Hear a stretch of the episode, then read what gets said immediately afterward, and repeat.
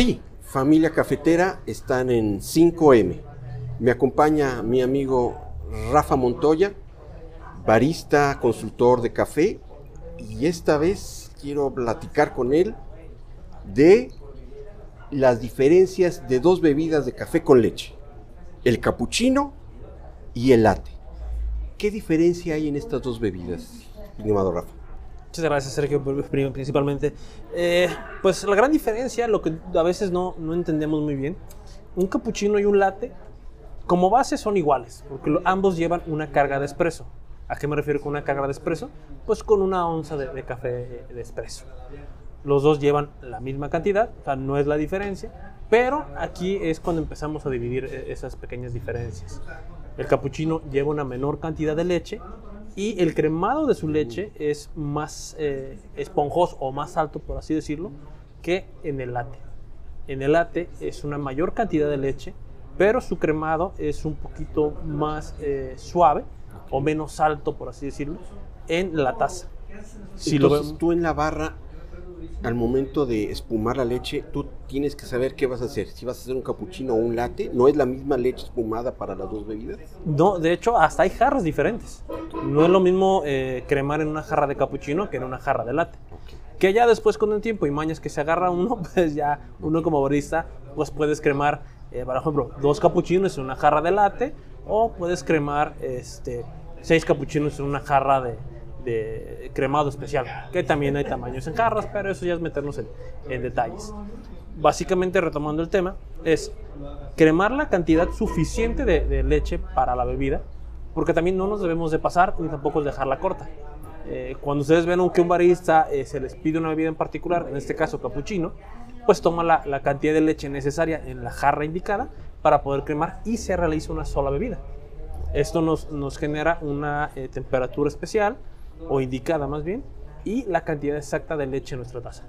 Hablando de temperaturas, em, yo tomo el café no tan caliente, pero conozco gente que toma el café muy caliente y cuando pide capuchino prácticamente es un una, eh, una bebida no satisfactoria para él porque no está caliente. Debe ser una temperatura en particular Sí, básicamente, eh, ¿por qué el, bueno, el porqué de la temperatura en particular es porque si nos pasamos de esa, de esa temperatura, la leche cambia su sabor. Como estamos manejando temperaturas con vapor, lo que entregamos sobre una taza de cappuccino o de latte es una temperatura entre 65 a 70 grados, quizás 75 grados, pero eso ya es cuando piden una vida muy caliente. Para alguien habituado a, beber algo caliente, pues realmente sería medio tibio, ¿no? Sí, eh, tenemos en cuenta que si lo comparamos con un americano, el americano puede llegar hasta punto de ebullición el agua y servirlo en ese momento. Estamos Malamente, hablando que son ¿no? Malamente, mal hecho un, americano así o sí es tan, tan, tan caliente. He conocido clientes que sí te lo piden directamente, eh, en este caso de máquina, y hay máquinas que manejan puntos de ebullición. Entonces, pues, estamos hablando que una temperatura de una taza puede llegar hasta los 97 grados. Entonces, comparativamente hablando a una taza de cappuccino, pues sí es mucha la diferencia de temperatura. Estamos hablando que son cerca de 25 grados de la, diferencia. Sí, no, pues es, Entonces, sí es, muy. Sí es bastante. el diferencial. Entonces, realmente la carga de, de expreso es la misma. Sí. Eh, distintas eh, cantidades de leche. Sí. ¿cuál, ¿Cuál tiene más leche que otra? Si lo ponemos, ahora sí nos vamos técnicos, eh, la cantidad mm, recomendada para un cappuccino eh, son de 5 a 6 onzas de leche, obviamente ya como producto final. Y en el latte va de 9 hasta 11 onzas. Eh, obviamente en el cremado vamos a modificar un poquito la textura, pero sí esa es la gran diferencia entre cappuccino y latte. El, latte también tiene su, crema, digamos, su, leche espumada, o es algo típico y característico del capuchino, la, la, espumita, digámoslo así. Yo creo que mm, tenemos una, una, diferencia en ese aspecto que es un...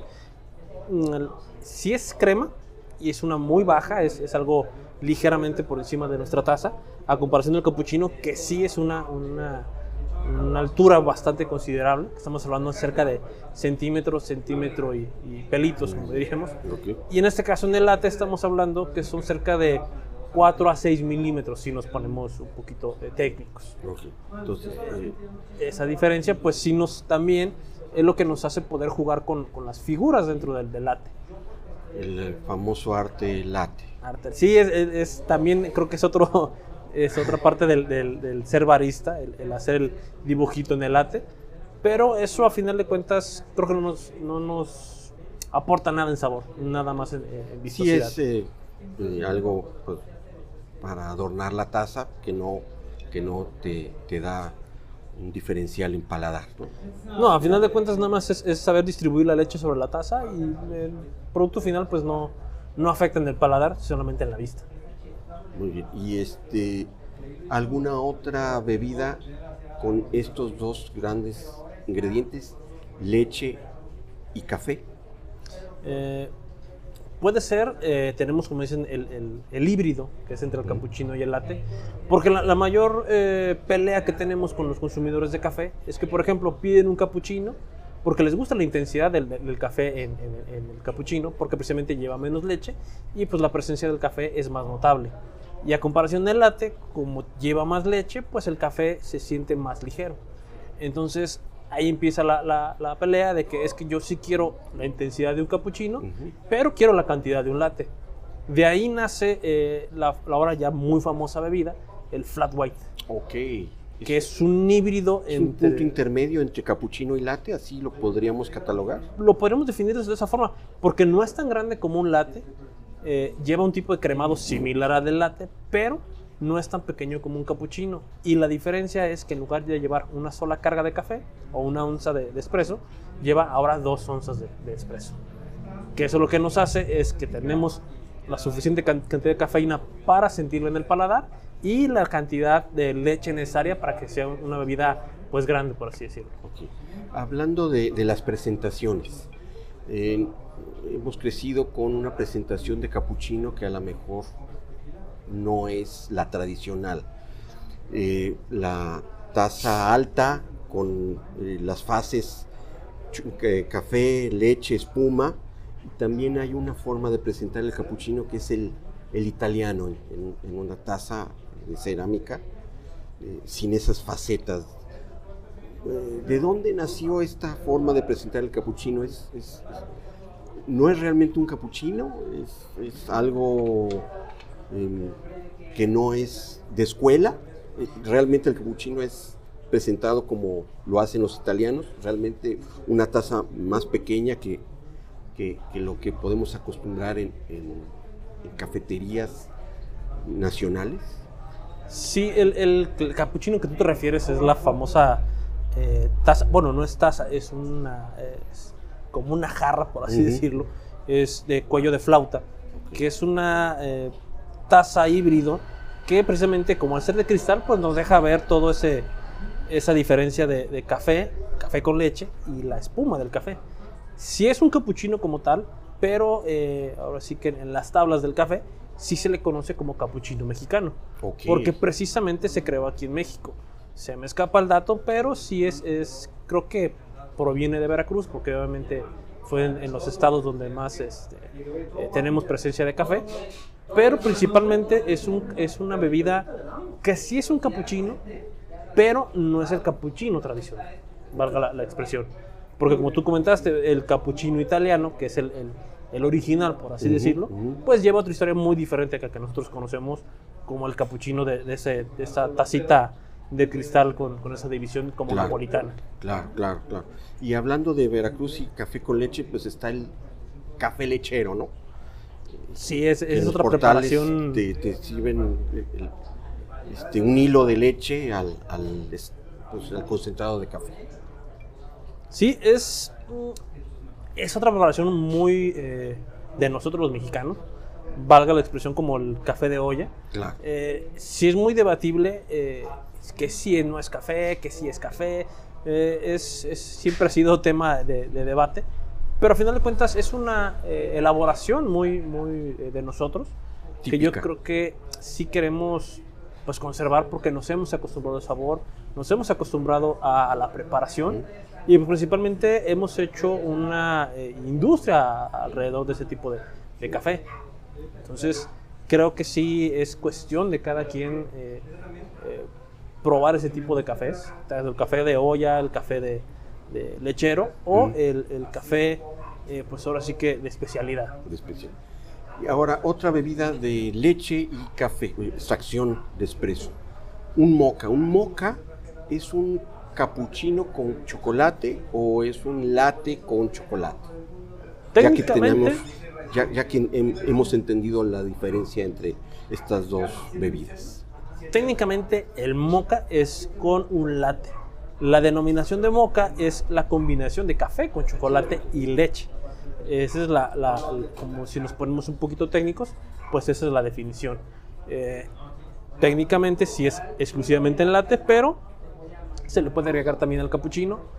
No se le podría llamar moca, pero eh, a final de cuentas estamos jugando con esa combinación de sabores. El latte, además de chocolate, para crear el moca, ¿se le puede poner bebidas alcohólicas? ¿O es un capuchino con bebida alcohólica? Pues Aquí en este caso, eh, pues no hay una denominación como para decirle eh, que lleve algún alcohol. Eh, puede ser tanto en el latte como en el cappuccino, se le puede agregar, en este caso, licores o con mejor tonalidades, pues puede ser un whisky o bourbon, por el hecho de que son este, tonos maderas, entonces puede ir muy bien con el sabor del café. Ya hemos hablado de varias bebidas con leche. Me gustaría que le dejaras a los que escuchan 5M una bebida que tú como barista les pudiera sugerir y que este, probaran. Eh, no necesariamente latte o cappuccino, pero sí a lo mejor una bebida que tú conozcas, que tengan estos dos ingredientes y que están por ahí en la carta de cafés escondidos. ¿Qué les pudiera sugerir? así como escondidos. Eh, si quieren muy buena intensidad de, café y muy poca eh, concentración de leche, podría ser un macchiato.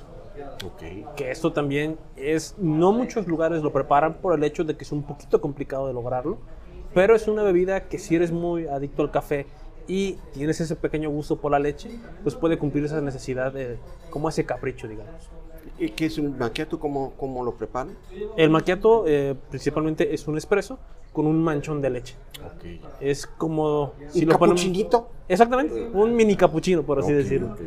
Entonces, eh, familia cafetera, ya tienen ahí una sugerencia de nuestro barista Rafa Montoya. Vayan con, a su cafetería de preferencia y pidan un macchiato. Muchas gracias, Rafa. A ti, gracias, familia cafetera.